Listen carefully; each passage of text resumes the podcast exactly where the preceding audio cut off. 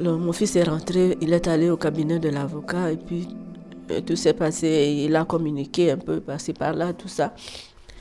Et vers 13h, euh, 14h, l'avocat est venu avec le, président de notre ONG. Ils m'ont montré les avis de recherche, tout ce qui s'est passé autour de tout ce qui s'est passé autour de, de, mon arrestation, tout ça. Alors, ils ont dit qu'ils vont prévenir euh, l'ONU. Comme ça, euh, pour que peut-être ils puissent assurer votre sécurité en attendant qu'on trouve une autre solution. Ils sont partis. Alors, moi, je suis allée à l'hôpital. Un hôpital en dehors de, de, donc dans le commune périphérique. Je suis, on est allé avec ma cousine. Mais je ne suis plus rentrée chez ma cousine j'avais peur toujours qu'on me, on me, on me, repère. Et là, on est, je suis restée. Mon fils, je lui ai donné l'adresse, il est revenu pour me, me, reprendre là-bas.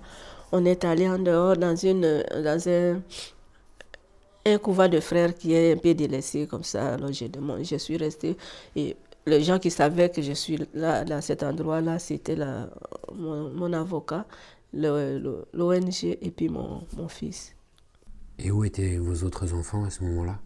Deux autres étaient en, province. Ils sont venus à Kinshasa euh, puisqu'ils ont été récupérés par ma soeur, les deux, et l'aîné est resté à Kinshasa. Alors, ils sont revenus à Kinshasa pour déposer le dossier à l'ambassade.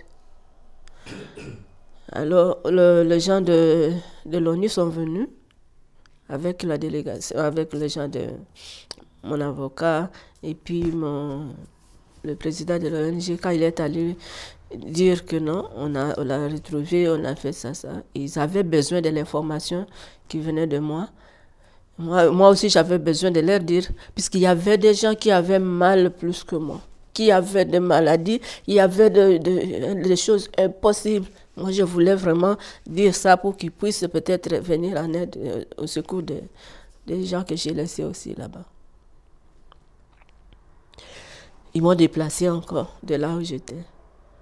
Ils m'ont dit qu'on va me prendre pour revenir, c'est pas faire une interview, quelque chose comme ça, je ne sais pas.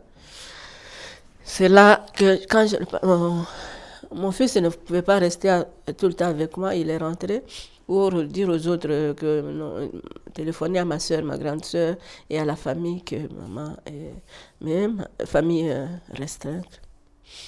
Alors la, la est rentrée me reprendre au moment où on avait rendez-vous avec mon fils, pour que je puisse. Euh, euh, il, fallait qu'il m'amène les habits, quelques pantalons et quelques. Alors, ils sont venus. Ils m'ont dit qu'on va, aller quelque part. C'était vers 16 heures.